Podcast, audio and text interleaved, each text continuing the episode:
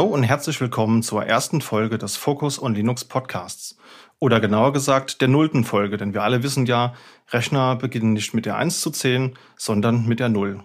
Und heute wollen wir euch einfach mal dieses Konzept des neuen Podcasts vorstellen. Mein Name ist Christian, aber ich bin auch heute nicht alleine, denn ich habe heute schon zwei tolle Gäste mit dabei. Zum einen den Enrico. Moin Christian, schön hier zu sein. Ja, schön dich mal von der Seite zu hören. Und einmal haben wir noch den Felix heute mit dabei. Hallo, danke für die Einladung. Sehr gerne. Ja, ähm, dieses Podcast-Projekt ist ein neues Projekt, das wir parallel zu unserem Hauptpodcast, dem Focus und DevOps Podcast, gestartet haben. Deswegen habt ihr vielleicht den einen oder die andere schon gehört, aber wer euch noch nicht gehört hat, vielleicht wollt ihr kurz was zu euch sagen. Enrico, beginn doch mal. Wer bist du? Wenn ja, wie viele und was machst du eigentlich? Ja, bin der Enrico Barz. Ich ähm, bin, ja, was bin ich denn eigentlich? Was mache ich denn eigentlich? Also ich habe äh, die letzten viel zu vielen Jahre, also eigentlich mehr als mir lieb ist zu zählen, damit verbracht, äh, mit Open Source Technologien zu arbeiten.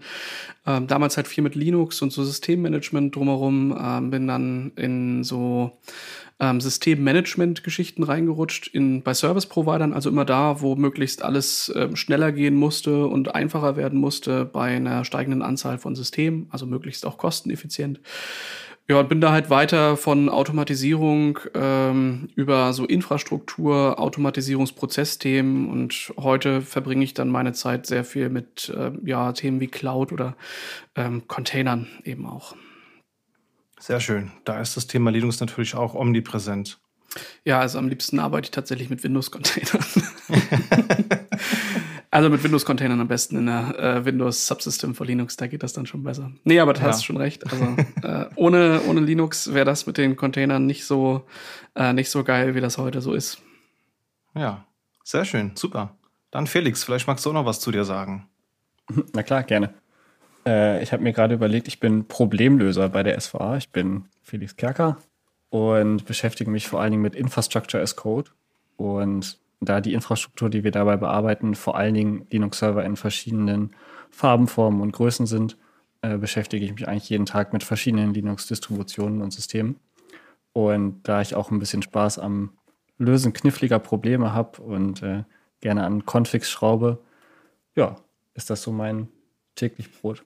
Dazu bin ich äh, seit einiger Zeit schon passionierter Linux Desktop-User und versuche meinen Arbeitsalltag ja, äh, mit Fedora zu bestreiten. Und das führt natürlich auch ab und zu mal zu ja, den üblichen Herausforderungen, die jeder kennt, der häufig mit Linux arbeitet. Das ist so mein, meine Beziehung dazu. Sehr schön. Wunderbar. Dann sage ich auch noch was zu mir. Ich bin Christian Stankovic und bin bei der SVA zum einen im Projektgeschäft und zum anderen aber auch zentraler Ansprechpartner rund um Linux. Das heißt, ich schule unsere Kolleginnen intern, bin auch beim Kunden unterwegs und habe eigentlich auch den ganzen Tag mit Linux zu tun, kann mir ein Leben ohne Linux auch nicht so richtig vorstellen. Bin auch schon relativ lange mit dabei. Wir hatten ja letztes Jahr das große Jubiläum äh, von 30 Jahren Linux und äh, für mich war es auch ein Jubiläum. Es waren nämlich 15 Jahre und habe auch Linux auf dem Desktop und habe sehr viel Spaß daran, auch wenn man regelmäßig mal Probleme lösen muss, wo man sich die Frage stellt, warum man die eigentlich noch hat heutzutage. also das gehört auch mit dazu. Ja, wunderbar. Warum machen wir das eigentlich überhaupt? Vielleicht fangen wir mal damit an. Wieso eigentlich ein weiterer Podcast, wenn wir doch schon einen DevOps-Podcast haben? Und Enrico, vielleicht magst du kurz ausholen, wie es dazu kam, dass wir jetzt noch ein weiteres Podcast-Projekt starten? Naja, also ich weiß nicht, ob das als Ergänzung zu sehen ist. Äh, eigentlich ist es ja eher eine, eine weitere Ausprägung dessen, was wir da halt eh haben. Das, äh, was wir sowieso machen, ist halt uns auf bestimmte Technologien zu fokussieren, deswegen ja auch das Focus On.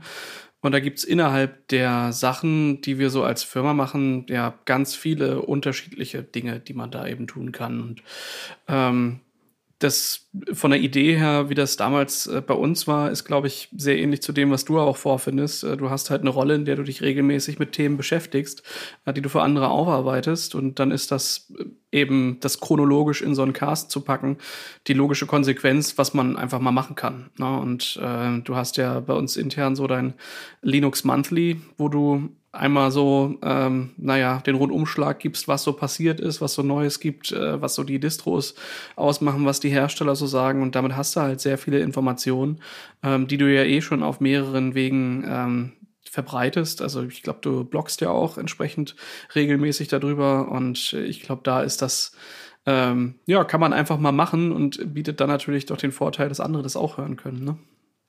Absolut, ja, weil es gibt ja auch immer mal Gründe, dass man nicht an diesem Termin teilnehmen kann. Ne? Und dann, dann kann man sich zumindest mal anhören im Nachgang, was denn so gewesen ist, wenn man zu faul ist, selbst irgendwie auf Twitter, Reddit oder den einschlägigen Seiten zu, zu suchen. Das stimmt schon. Finde ich bei uns auch so. Also ich meine, ähm, die, die Termine, die man so hat, klar, also wir haben viel mit Kunden zu tun, da ähm, ist es immer schwierig, so einen Nachmittag sich da freizuhalten oder da an diesen ganzen Abstimmungscalls halt teilzunehmen. Und allein deswegen, weil ähm, halt auch Mitarbeiter von uns ähm, so die Podcasts hören, finde ich, das äh, lohnt sich das schon. Und wenn dann natürlich ähm, in der ähm, weiten Welt da draußen jemand von den Zuhörerinnen und Zuhörern äh, halt etwas davon mitnimmt, ist das natürlich eine Win-Win-Situation. Ne? Absolut.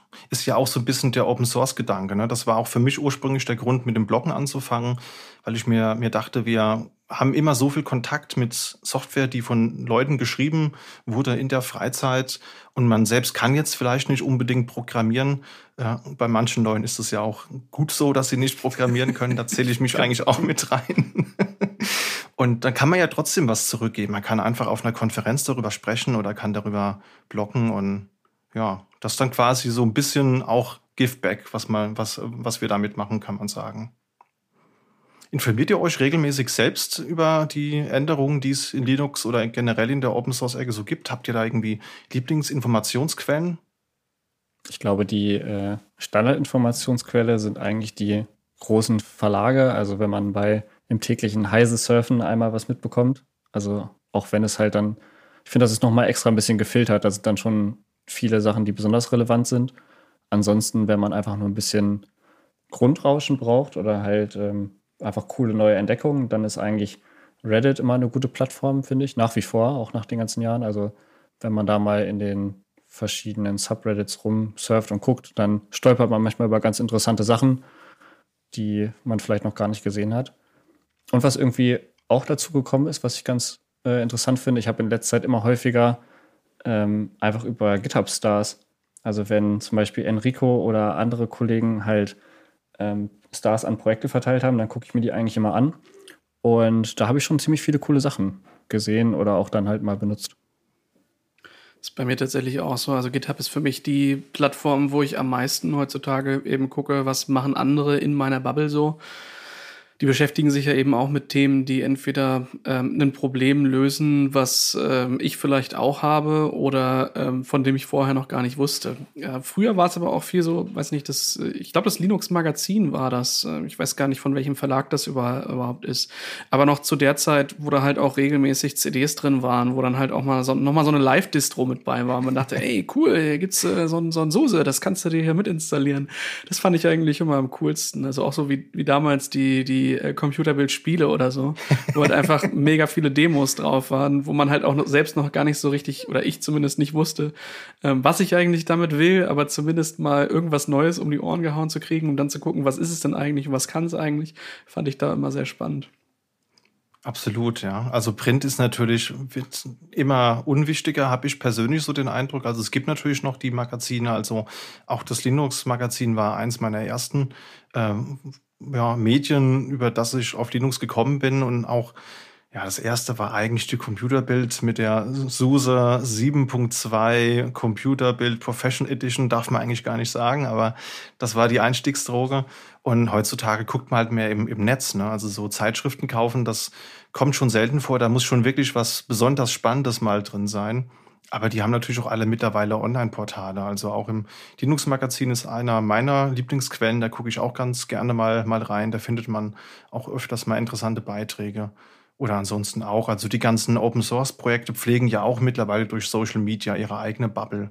Also da kann man ja auch über Mastodon oder über, über, über Podcasts oder über Twitter und Reddit kriegt man da eigentlich immer ganz, ganz gut was mit. Ja. ja, und jetzt ist natürlich Podcast auch ein neues Medium. Also neu in Anführungsstrichen, es ist ja nicht wirklich neu. Also ich, ich glaube, die Pandemie war da auch so ein bisschen ein Beschleuniger, dass das Thema so ein bisschen wieder mal in den Vordergrund getreten ist. Also ich kenne Leute, die schon wirklich seit zehn Jahren oder so oder länger Podcasts hören oder vielleicht auch selbst machen. Ich habe das bisher noch nicht so wahrgenommen. Aber ich sag mal so, ne, wenn du halt im zweiten Lockdown bist, dann musst du irgendwas machen. Und wenn dann so die tagtägliche Beschäftigung ist, zu gucken, ob du die gleichen Leute mittags draußen beim Spaziergang siehst, dann, dann guckst du halt auch mal, dass du dir vielleicht mal einen Podcast dann aufs Ohr legst. Und dann, so bin ich da so ein bisschen dazu gekommen. Wie ist das bei euch? Hört ihr schon länger Podcasts oder ist das auch so ein, so, so ein Pandemie-Ding bei euch? ich habe tatsächlich äh, gefühlt sogar vor der Pandemie eigentlich mehr Podcasts gehört als während, ähm, weil Podcast für mich so ein klassisches Unterwegsmedium war. Also ich habe immer Podcasts oft gehört, wenn man mit der Bahn oder mit dem, ähm, mit dem Fahrrad natürlich nur mit einem Kopfhörer unterwegs ist. Sehr gut. Und ja, und wenn halt dann die Wege wegfallen, dann fallen eigentlich für mich auch so ein bisschen die Podcast-Zeiten weg. Also jetzt noch manchmal halt beim, ja, bisschen beim Kochen oder halt bei so Nebenbei-Tätigkeiten. Aber unterwegs habe ich deutlich mehr gehört. Das ist bei mir auch so. Also ähm, ich bin vorher, also ich wohne in Bremen und da ist Hamburg so ungefähr Stunde anderthalb entfernt, je nachdem, wie viel Stau da ist. Ähm, da war für mich eigentlich immer Routine, dass es, wenn es montags morgens war, da äh, gab es halt fest und flauschig. Das war halt immer genau eine Länge bis zur Arbeit. Ähm, und auf dem Rückweg dann am besten noch irgendein anderer Cast. Und äh, das, das war so das, was ich dann halt einfach genutzt, also um die Fahrzeit effektiver zu nutzen. Ähm, gibt auch andere, die irgendwie viel so äh, in Richtung äh, Blinkist oder andere gehen, die halt so Informationen schnell konsolidieren. Das mag ich aber jetzt nicht so sehr, weil äh, ist mir dann für so eine zwei Stunden Autofahrt halt doch zu viel komprimierte Information, als dass ich das dann noch verarbeiten könnte. Da ist so ein Podcast einfach, der so ein bisschen ähm, entertained, ähm, eine nette Ergänzung ähm, zur Musik, die man, also die ich zumindest sonst immer so höre. Aber heute muss ich auch sagen, ich ähm, höre viel, viel, viel weniger äh, Podcasts, als das äh, vor zwei Jahren der Fall war. Deswegen verstehe ich kaum, warum wir überhaupt Zuhörer haben. Wann machen die das? ja. Interessant, ja. Also ist bei mir ähnlich. Also habe natürlich auch bedingt dadurch, dass man nirgends, wo man hinfährt, weniger Reisezeit.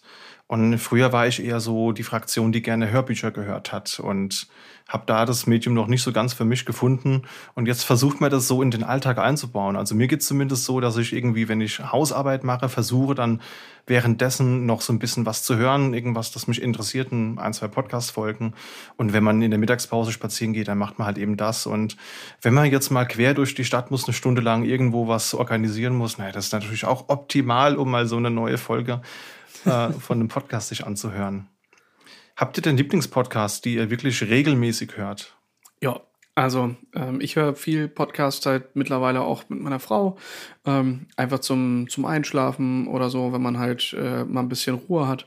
Ähm, abends, da hören wir gerne die Wochendämmerung äh, zum einen. Das ist so ein äh, Politik-News-Podcast, der so ein bisschen, ich sag mal, auch für mich verständlich die Konflikte dieser Erde ähm, ähm, ja, darlegt. Äh, und auf der anderen Seite ist halt äh, der Kult-Podcast von äh, Jan Böhmermann, Olli Schulz eben fest und flauschig. Das, äh, ich weiß auch nicht, irgendwie, irgendwie mag ich die. Ähm, gefällt mir ganz gut. Bei dir, Felix? Ähm, was ich tatsächlich richtig regelmäßig höre, also eigentlich schon seit Jahren, jede Folge ist die Lage der Nation. Das ist für mich immer so jeden Freitag ein Ding. Ich, ja, ich mag die beiden einfach und ich finde, das ist auch mal so eine, so eine Einordnung. Finde ich immer ganz nett. Ähm, ansonsten aus verschiedenen Genres. Also technisch finde ich immer ganz interessant, weil es halt auch so ein bisschen seich ist, aber trotzdem ein bisschen techy, ist äh, Red Hat Command Line Heroes. Das hatte ich dir, glaube ich, auch schon mal empfohlen, Christian. Das hattest du auch gehört. Das finde ich eigentlich ganz witzig. Es ist halt ein bisschen wie ein Hörbuch. Also es ist kein Dialog-Podcast, sondern es ist halt gelesen von oder vorgestellt von ähm, einem Host.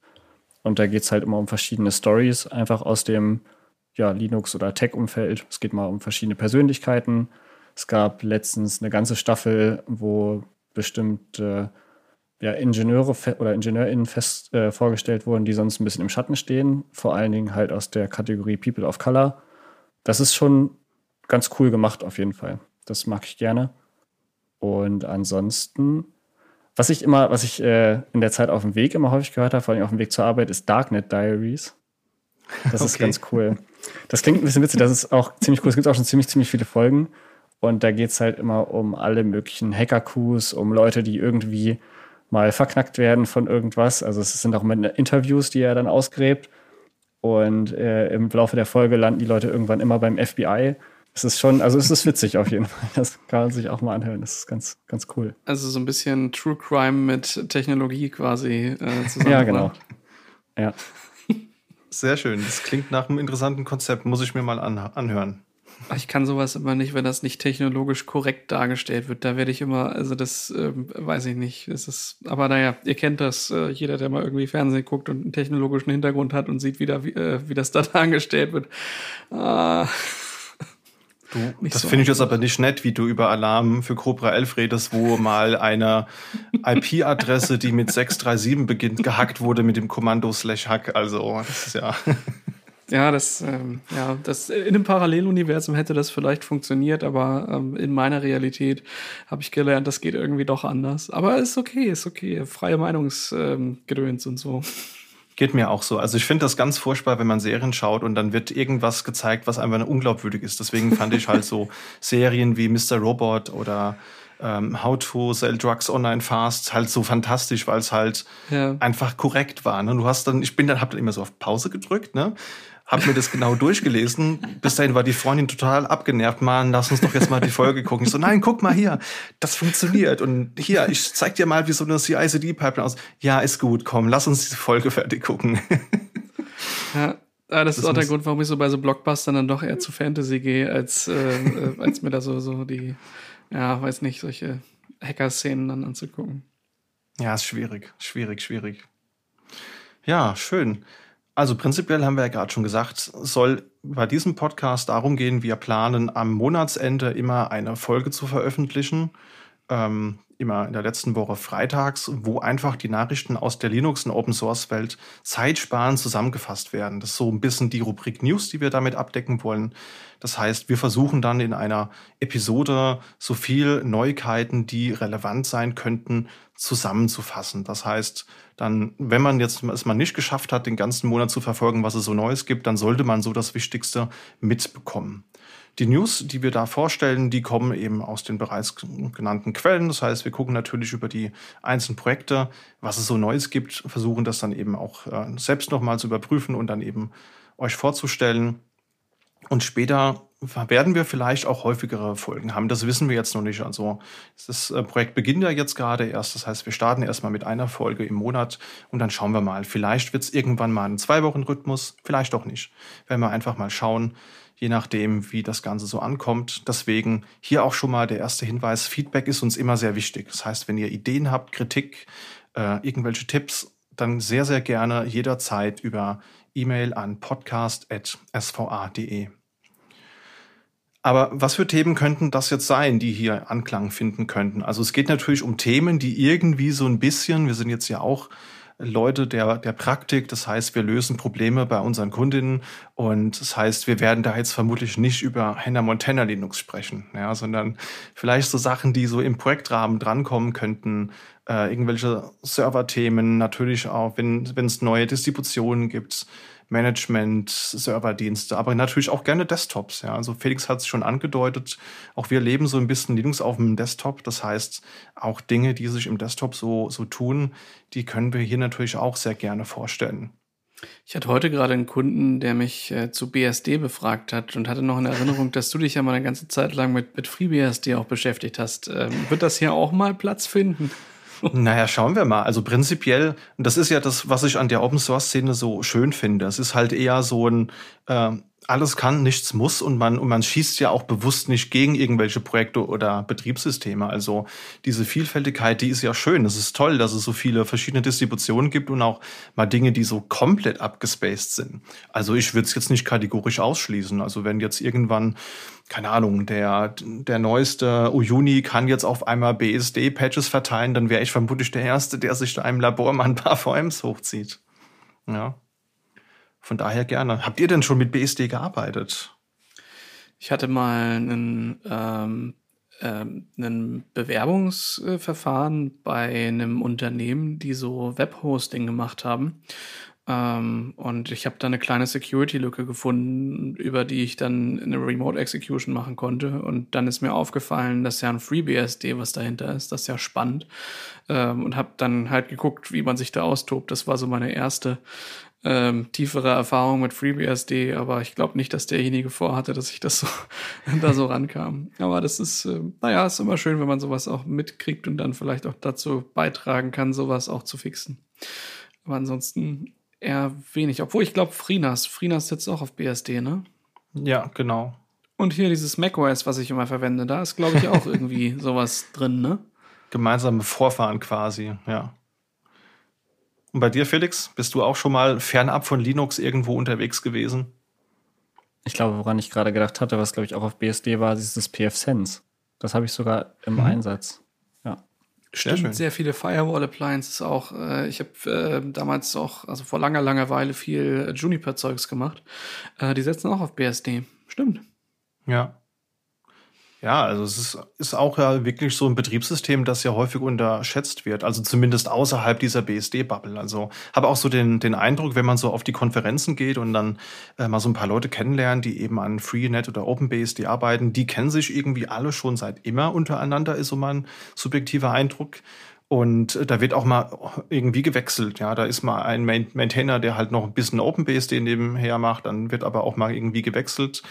Und die wissen auch, wo das eingesetzt wird, wo ich mir dann immer denke, wenn ich es dann mal lese, krass, hätte ich ja gar nicht gedacht. Also zum Beispiel, ich weiß gar nicht, ob es heute noch so ist, aber Netflix hat ja auch sehr, sehr lange große Teile der Serverfarm auf BSD wohl betrieben. Ähm, da gab es auch einen langen Blogartikel zu und auch einen sehr interessanten Vortrag, wo das nochmal ein bisschen begründet wurde. Ist schon ein paar Jahre alt, ich weiß nicht, ob es heute immer noch so ist, aber ähm, ja, ist auf jeden Fall ein Betriebssystem, mit dem wir durchaus zu tun haben, ohne es auch wirklich wahrzunehmen. Also Linux ist quasi ja fast schon Mainstream, kann man ja schon sagen. Also ich hätte das auch gerne nochmal, also wenn du mich da wirklich mal glücklich machen willst, dann machst du mal so eine Episode, in der man so äh, rausdifferenziert, warum ist denn BSD in manchen Situationen vielleicht besser geeignet als ein Linux? Also liegt es einfach vielleicht daran, äh, wie, wie damals Oman gesagt hat, unter Linux braucht man keinen Virenscanner. Ähm, und der eigentliche Grund ist nicht, dass es äh, dass das Betriebssystem so unsagbar sicher ist, sondern eigentlich äh, vielleicht gar nicht so die Target Group für Clients ist äh, und man sich auf das stürzt, was halt halt am, äh, ja, einfach am meisten Clients hat. Ne, also das, ich glaube, da ist viel gedachte Security, vielleicht manchmal ähm, auch einfach deswegen sind da Dinge sicherer, weil sie vielleicht eine größere Nische sind und weil das wiederum bedeutet, äh, ich als Hacker, der vielleicht vorhat, äh, sehr viele keine Ahnung, ähm, Online-Banking-Daten zu kriegen, ähm, sehe es dann vielleicht nicht auf ein System ab von der Bank, die halt vielleicht ein bisschen mehr wissen, was sie tun, als ein Client halt. Und damit habe ich damit vielleicht größere, ähm, eine größere Chance. Oder bei macOS war das ja auch so lange, dass man sagt, ja, nee, einen Virenscanner brauchst du nicht. Das passt schon so. Aber ich glaube nicht, dass das, ähm, dass das daran liegt, dass das System so unendlich sicher ist, weil am Ende sind beides Dinge, die irgendwie von Menschen gebaut sind und Menschen machen halt Fehler. Das hat man im, im Dezember zuletzt bei Log4j gesehen, dass das manchmal, aber es, es ist halt auch schwer, das als Fehler darzustellen. Ne? Das ist ja eher, ja. Ähm, man muss manchmal ein bisschen um die Ecke denken und findet dann raus, oh, das kann man auch dafür nutzen. Ja, naja. das ist auch, glaube ich, strukturell einfach so ein Thema. Ne? Also prinzipiell äh, auch auch die Hackerwelt ist so ein bisschen im Kapitalismus angekommen. Ne? Also man hackt halt das, wo man auch potenziell viel mit erreichen kann. Also ich lege natürlich als, als angreifende Person Wert darauf, möglichst viel Schaden bei möglichst vielen Leuten anzurichten, potenziell. Das ist natürlich klar, dann versuche ich was zu nehmen, das möglichst viele nutzen. Und das ist der Grund, warum ich Online-Banking immer noch mit meiner Windows 3.1 VM mache. Ha! Ja, ja, macht Sinn. Ergibt absolut Sinn, ja. Ja, nee, also es gab ja schon viele Betriebssysteme, die gesagt haben, sie wären unhackbar. Also gerade in der BSD-Welt, also ähm, gerade äh, OpenBSD ist da ja wirklich sehr episch darauf, dieses Image zu haben. Und gibt es auch wirklich sehr viele valide Gründe dafür, dass es strukturell ein bisschen sicherer ist als vielleicht andere Betriebssysteme. Aber unhackbar gibt es per Definition nicht. Also auch Exoten wie OpenVMS, die lange als unhackbar galten, wurden schon auf Konferenzen dargelegt, dass es eben doch geht, dass es halt komplexer ist und kein äh, Hacker macht sich die Mühe, da halt eben äh, ja weil einfach die Userbase zu, zu klein ist, da möglichst viel Zeit drin zu investieren, ist dann nicht wirklich wirtschaftlich. um da Einblicke zu bekommen in die Kommerzialisierung der Hacker-Szene. Äh, dafür lohnt sich übrigens auch der Ausflug zu Darknet Diaries. Also das Sehr ist gut. wirklich auch, auch technisch gut gemacht. Also im Prinzip solche Sachen wie Malware as a Service und solche Sachen, was da gerade so en vogue ist, was man sich gerade so holen kann. Äh, oder auch quasi über Whitehead-Contests wie Pound to Own oder solche Sachen. Das ja. schon willkommens. Absolut, ja. Also da, da sieht man ja auch, wie da Geld mitgemacht werden kann. Das ist ja auch ein aktuelles Thema. Ich höre zum Beispiel auch sehr, sehr gerne Logbuch Netzpolitik. Das ist einer meiner Lieblingspodcasts. Und ähm, da ging es ja auch um Pegasus, wenn ich den Namen richtig in Erinnerung habe, der ähm, NSO Group hieß es, glaube ich. Dieses Unternehmen, das halt eben quasi ähm, iPhone-Hacks as a Service so ver verkauft hat und das natürlich auch ausgenutzt wurde, um halt eben zum Beispiel unabhängige JournalistInnen anzugreifen.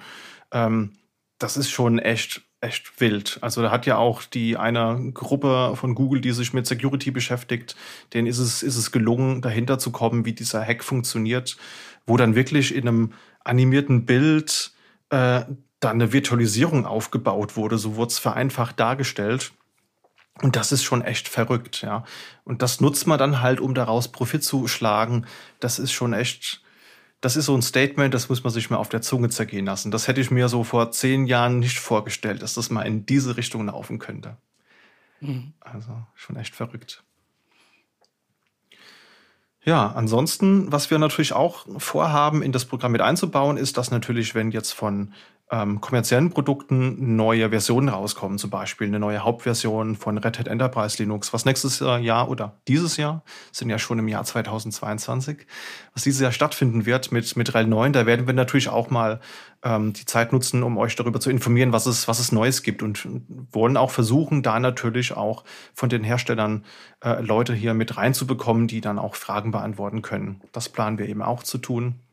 Und generell versuchen wir, je nachdem, was den Monat so passiert ist, immer mal die passenden Gäste einzuladen. Ja, das heißt, wenn in dem einen Monat viel zum Thema SUSE passiert ist, dann wollen wir natürlich gucken, dass wir da passende Gäste mit reinkriegen.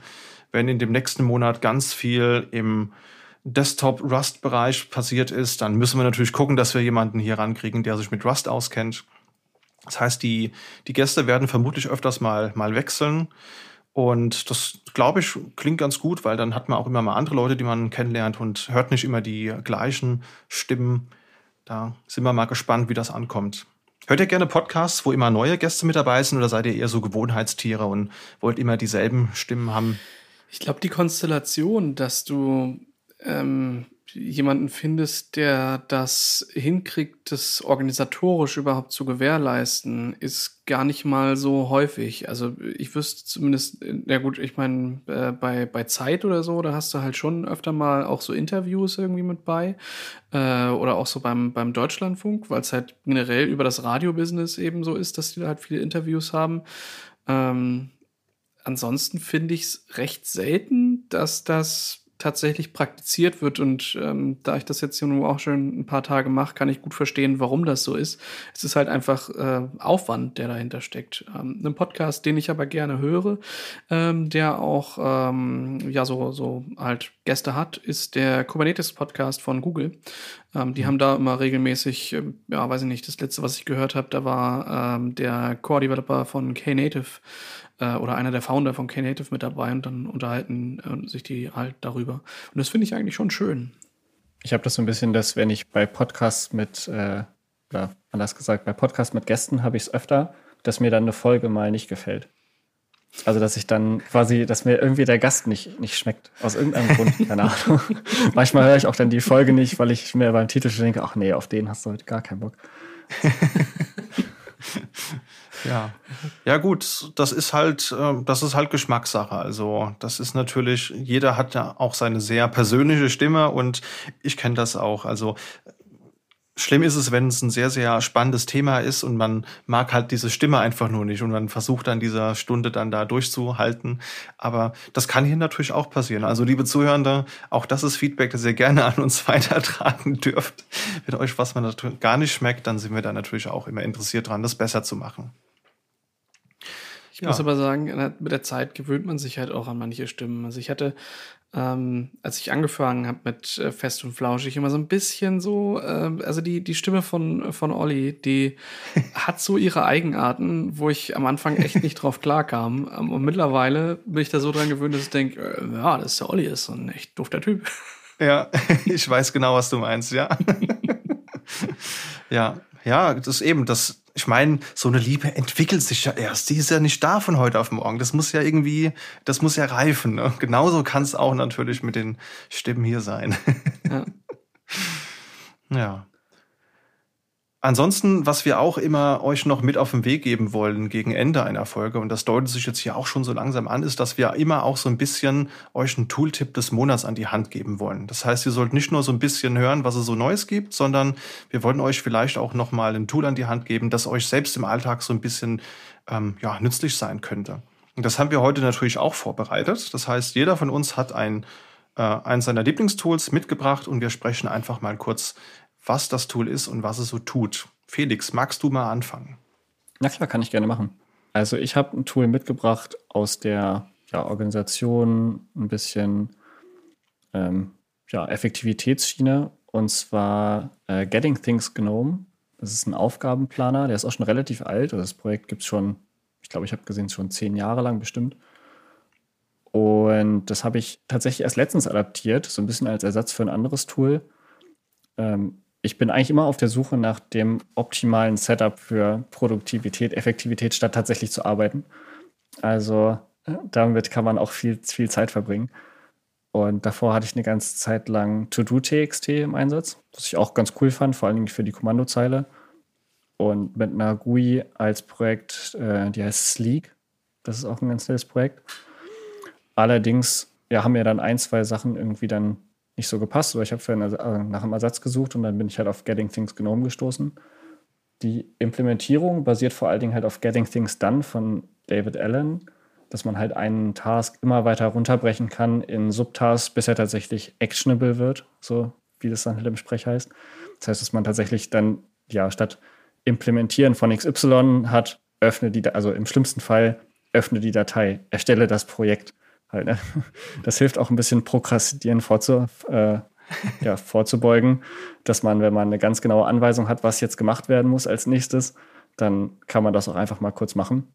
Das ist ganz, ganz cool. Und das unterstützt das Tool halt ganz gut, dadurch, dass man halt beliebig viele Ebenen von Subtasks verschachteln kann und die Tasks als Text gruppieren kann. Dazu sieht es halt über die GNOME-Integration, wenn man eh auf dem GNOME-Desktop ist, ganz gut aus.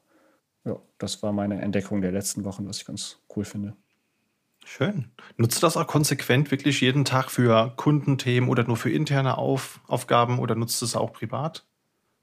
Ähm, nutze ich jetzt für beides tatsächlich. Also eine meiner Entscheidungen dafür war zum Beispiel auch, oder was das Setup immer erfüllen muss, ich äh, synchronisiere die Tasks nicht gerne weg vom Rechner. Also mhm. wenn, dann wäre es halt noch auf, auf eigene Server noch so eine Sache. Ähm, da hatte ich auch mal ein bisschen geguckt, das könnte man noch vertreten, aber so Cloud-Syncs vor allen Dingen halt für Kundenthemen oder halt für Tasks, die da in verschiedensten Projekten anfallen, ähm, ja, mache ich nicht so oder mhm. nicht gerne. Und deswegen habe ich die ja alle lokal in der, in der Datenbank, da wo sie halt nicht weg können. Und das war auch so eine Entscheidung halt für das Tool. Ja, schön. Sieht echt gut aus. Also müsste ich mir auch mal anschauen. Da bin ich, glaube ich, noch nicht so ganz routiniert äh, wie du. Also ich habe hier ein Tool, das heißt ZIM. Das ist so ein Desktop-Wiki eigentlich auch. Ist so ein bisschen, ich sage immer, äh, ja, OneNote für, für Arme. also es ist ein bisschen an OneNote angelehnt, hat natürlich nicht den vollen Funktionsumfang. OneNote kann halt eben schon echt sehr viel und macht das in der Regel auch gut, muss man ganz ehrlich sagen. Ist ein, eins der besseren Microsoft-Tools. Und ähm, ja, das heißt, ich kann da meine To-Do-Listen machen, die ich auch abhaken kann, aber kann da auch so ein bisschen so Notizen vom Gespräch mit dem Kunden mit reinfeuern und so weiter. Und aber man muss halt wissen, wo das Ganze steht. Und ich habe so eine Seite, die heißt Backlog, aber die müsste man halt auch immer konsequent aufhaben. Von daher, das klingt gut, das werde ich mir auch mal anschauen. Als äh, Ergänzung dazu zum Setup gehört auch als Desktop-Wiki-Alternative für OneNote benutze ich ganz gerne Joplin. Mhm. Das ist auch ganz cool. Da kann man äh, auch Markdown-basierte Notes machen und die auch sehr gut sortieren. Und das ist jetzt auch eine der Sachen, die sich durchgesetzt hat bei mir. Das benutze ich auch schon ziemlich, ziemlich lange. Äh, wenn man will, kann man damit auch Synchronisation machen über verschiedene Tools, über CalDAV oder halt wenn man es in die Cloud synken möchte, auch über, ähm, über OneDrive oder solche Sachen. Aber das ist auch ganz cool. Hat sich auch im Alltag bewährt, funktioniert gut. Kann das denn mittlerweile High DPI? Weil ich habe das mal vor drei Jahren getestet und das scheiterte dann daran, also Joplin wäre auch so mein erster Favorit eigentlich gewesen, aber das sah halt irgendwie, das skalierte nicht sonderlich gut auf meinem 2K-Display und ich hätte jedes Mal eine Lupe mit mir führen müssen und dachte mir, naja gut, dann vielleicht halt nicht. Kannst das mittlerweile? Das müsste, das müsste eigentlich gehen. Das ist auch relativ aktiv maintained. Also es gibt ähm, öfter auch mal, mal Updates dafür. Es ist wie bei vielen Open Source Projekten. Dahinter sitzt, glaube ich, vor allen Dingen halt ein Core-Maintainer, der so ein bisschen den Daumen drauf hat und die, die Sachen reinmercht. Aber da kommen aktuell auch häufiger, häufiger Sachen. Sehr gut. Da muss ich mir das wohl auch nochmal anschauen. Was hast du uns mitgebracht, Enrico? Naja, ich muss sagen, ich habe in meinem Leben mit SSH schon ziemlich viel gemacht und damit nicht nur, ähm, naja, das, was man so kennt, ähm, irgendwie per äh, Remote Shell auf irgendwie Systeme rauf oder halt auch mal über Jump Hosts, sondern ähm, gerade wenn es so darum geht, mal einen Tunnel zu graben, ist das etwas, was ich sehr gerne mache und äh, mir auch einbilde, dass ich das ganz gut kann. Es gibt aber auch Tools, die da ähm, entsprechend mit reingehen. Eins meiner Lieblingstools, äh, was zumindest sehr gut auf Linux funktioniert, auf macOS auch sehr gut funktioniert. In der WSL 2 habe ich das noch nicht so richtig zum Laufen gebracht. Äh, wenn da jemand mehr Erfolg hat mit dem Tool, gerne mal äh, hier Feedback und so zusammenschreiben. Ähm, aber die Rede ist von, und das könnt ihr in den Shownotes nachlesen, falls ich das falsch ausspreche, aber ähm, denkt euch das Wort Shuttle und setzt ein S davor. Also kommt da vorne so ein SSH und dann kommt da ein Attel, SSH-Attel, ich weiß es nicht. Ja. Also ist verlinkt in den Shownotes, guckt da rein.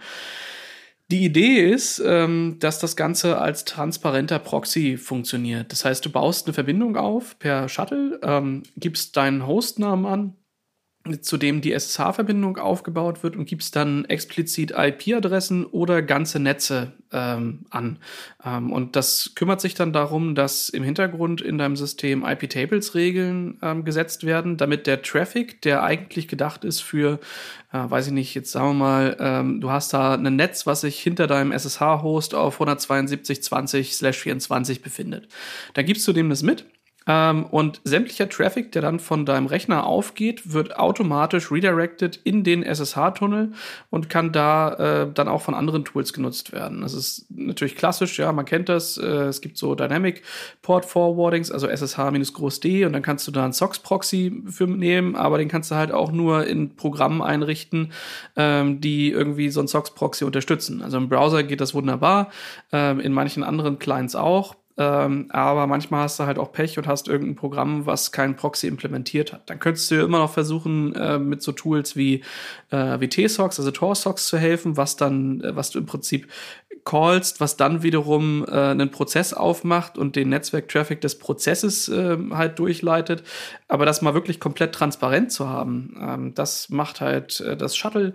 Ähm, das ist für mich eins der, der schönsten Tools, wenn es halt darum geht, ähm, ja, also für mich ist es fast ein VPN-Ersatz. Ne? Du hast Zugriff zu einem System, das hat Zugriff auf die dahinterliegenden Systeme, also kannst du kompletten Netzwerk-Traffic durch deinen Tunnel durchleiten.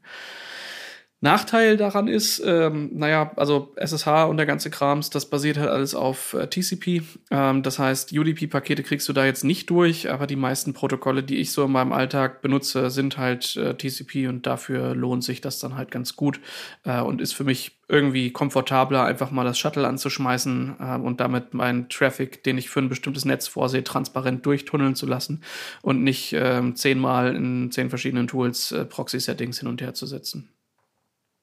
Sehr schön. Und ich sehe auch gerade, man braucht auf der Serverseite eigentlich nichts großartig. Man braucht Python ah, und sonst nichts. Doch, du hast da, du hast da ein Python, was du brauchst. Ähm, mhm. Das, aber gut, ich meine, die meisten Systeme haben das eh.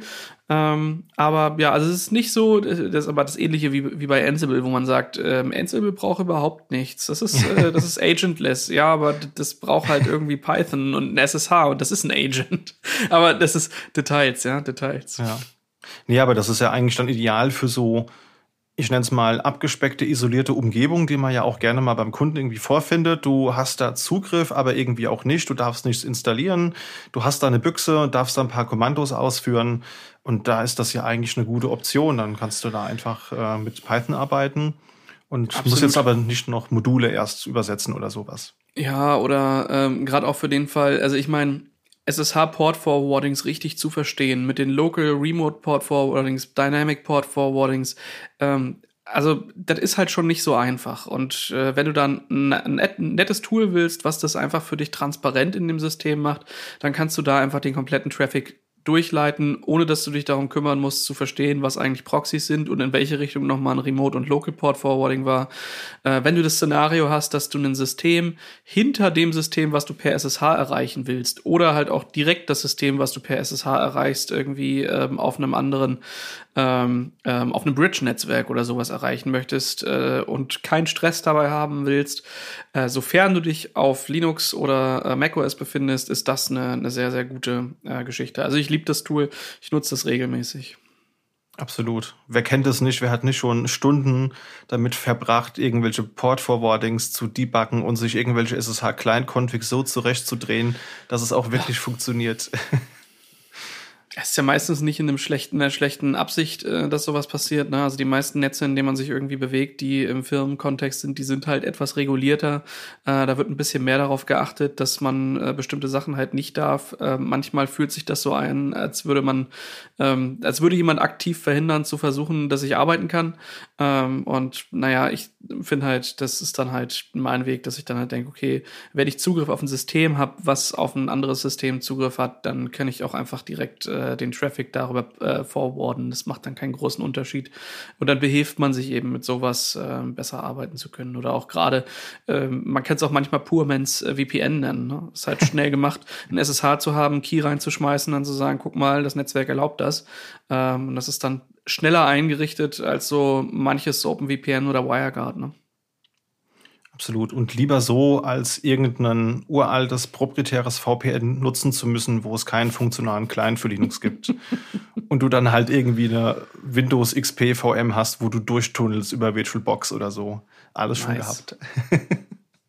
Am besten noch per Teamviewer. Also nicht, dass Teamviewer schlecht ist, aber ich sag mal so, die, die Sache äh, per Zugriff, äh, via Teamviewer Zugriff in, ein produktives Rechenzentrum zu kriegen, um da dann wieder von dem Windows-Host weiter über ein Putty äh, und so zu gehen. Es, also, naja. Gut, am Ende muss der Kunde dann äh, sich überlegen, ob er den Mehraufwand, den man dafür treiben muss, auch bezahlen möchte. Aber äh, so richtig gut fühlt sich häufig nicht an, wenn man in solchen Situationen steckt. Ja, gehört dann eher so in die Kategorie, das kannst du schon so machen, aber dann ist es halt ja, der Zweck heiligt manchmal die Mittel, oder wie war das? Das stimmt, ja. Ich habe euch ein Tool mitgebracht, das heißt NCDU. Da geht es nicht um die Negierung von Altparteien, sondern tatsächlich steht das hier für N-Curses Disk Usage. Und äh, wie der Name schon verlauten lässt, das ist eine Terminal-Applikation, die äh, eine N-Curses GUI hat, also ist dann in ASCII gezeichnete Fensteroptik die man dann auch schön per SSH oder auch einfach so direkt an der Konsole sich anzeigen lassen kann. Und ich habe das Tool schon sehr lange im Einsatz, weil wie oft kam es schon vor, dass irgendwo ein Server nicht mehr wollte und dann hat man halt festgestellt, okay, die Platte ist vollgelaufen. Dann willst du natürlich wissen, wo genau ist die Platte vollgelaufen? Ist es jetzt Warlog Apache oder keine Ahnung, äh, Warspool Print? Und dann kann man sich natürlich durchhangeln. Man kann dann ja immer schön sagen, DU äh, minus, minus SX. Ja, Sternchen. So, und dann, und dann, und dann rödelt das und rattert.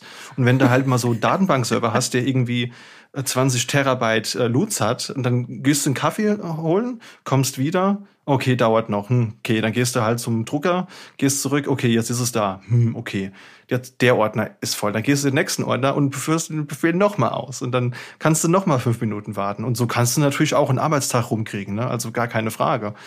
Aber NCDU ist da ein bisschen ähm, ja, performanter, weil das, das kann dir rekursiv das einfach durchsuchen und zeigt dir dann halt schön, wie in so einem schönen alten Norton-Commander an, das ist der Ordner und so und so viel Prozent ähm, Auslastung liegt jetzt in diesem Ordner oder Unterordner. Und dann kannst du da so schön durchbrowsen. Also das heißt, der guckt halt nur einmal, wenn das Programm ausgeführt wird, welche Ordner wie groß sind. Und dann kannst du da ganz komfortabel durchgehen und kannst auch dann gucken, was du dann eben löschen sollst. Und das ist einfach eins der Tools, die auf jedes Linux-System, an dem ich arbeite, sofort reinkommt, weil es ist einfach ein sehr nützliches kleines Tool äh, ist in jeder Distri mit drin, also von Debian über CentOS bis hin zu Arch, da ja sowieso. Also du hast das überall mit drin. Und ja, das ist so eins meiner Tools, die auf keinem Rechner fehlen dürfen. Möchte ich nicht mehr missen. Nice, direkt was gelernt. Verdammt, jetzt ja. bin ich produktiver. ja, das nächste Mal muss da dann schneller sein. ja, ja, ja. Oder ich kann mehr Kaffee trinken, das geht natürlich auch. Oder mehr Katzenbilder gucken, das ist ja immer meine Grundmotivation. ja. ja. Gut, die äh, Links zu den einzelnen Tools, die packen wir euch natürlich in die Show Notes. Ja, das heißt, da könnt ihr dann im Nachgang gerne nochmal nachlesen, wenn ihr schauen wollt, was die Tools im Detail machen. Findet da natürlich auch Links zur Dokumentation und zum Download und könnt das dann, wenn es euch was gebracht hat, natürlich auch sehr gerne äh, dann direkt runterladen. Und wenn ihr weitere Tooltips, Ideen habt, wenn ihr sagt, das ist das Tool, ohne das kann ich nicht mehr leben und das ist so toll, das muss ich euch unbedingt zeigen, ihr solltet es auch nutzen, dann lasst uns das gerne wissen. Genauso wie wenn ihr Ideen und weitere Wünsche habt, dann packt die auch sehr gerne an eine E-Mail und sendet die an podcast.sva.de. Ansonsten freuen wir uns natürlich auch immer über äh, Bewertungen, entweder auch hier gerne über E-Mail oder über euren Podcatcher, sodass wir da mitbekommen, was wir besser machen können. Und jetzt haben wir doch für die erste Folge doch schon viel Zeit aufgebracht, wie ich gerade sehe. Ich habe das gnadenlos unterschätzt. Ich dachte, wir reden hier mal kurz mal eine Viertelstunde und dann ist ja eigentlich alles gesagt. Hauptsache für die Zuhörer ist es nicht langweilig. Also äh, wir könnten stundenlang, glaube ich, noch weiter erzählen. Genau. Ja. Super. Dann, wenn ihr es wirklich geschafft habt, bis hierhin zuzuhören, dann sehr schön, dass das freut uns. Vielen Dank an der Stelle. Und natürlich planen wir auch Ende des Monats die erste Hauptfolge zu veröffentlichen und sind schon mal gespannt, welche News uns dann erwarten. In dem Sinne, vielen Dank fürs Zuhören und wir freuen uns schon aufs nächste Mal. Vielen Dank, dass ihr da wart. Vielen Dank, Felix. Vielen Dank, Enrico. Es war mir eine helle Freude mit euch. Schön, euch mal als Gäste begrüßen zu dürfen und nicht andersrum. Und freue mich natürlich auf weitere Folgen mit euch. Ja, danke dir. Bis dann. Ciao. Danke. Tschüss. Ciao.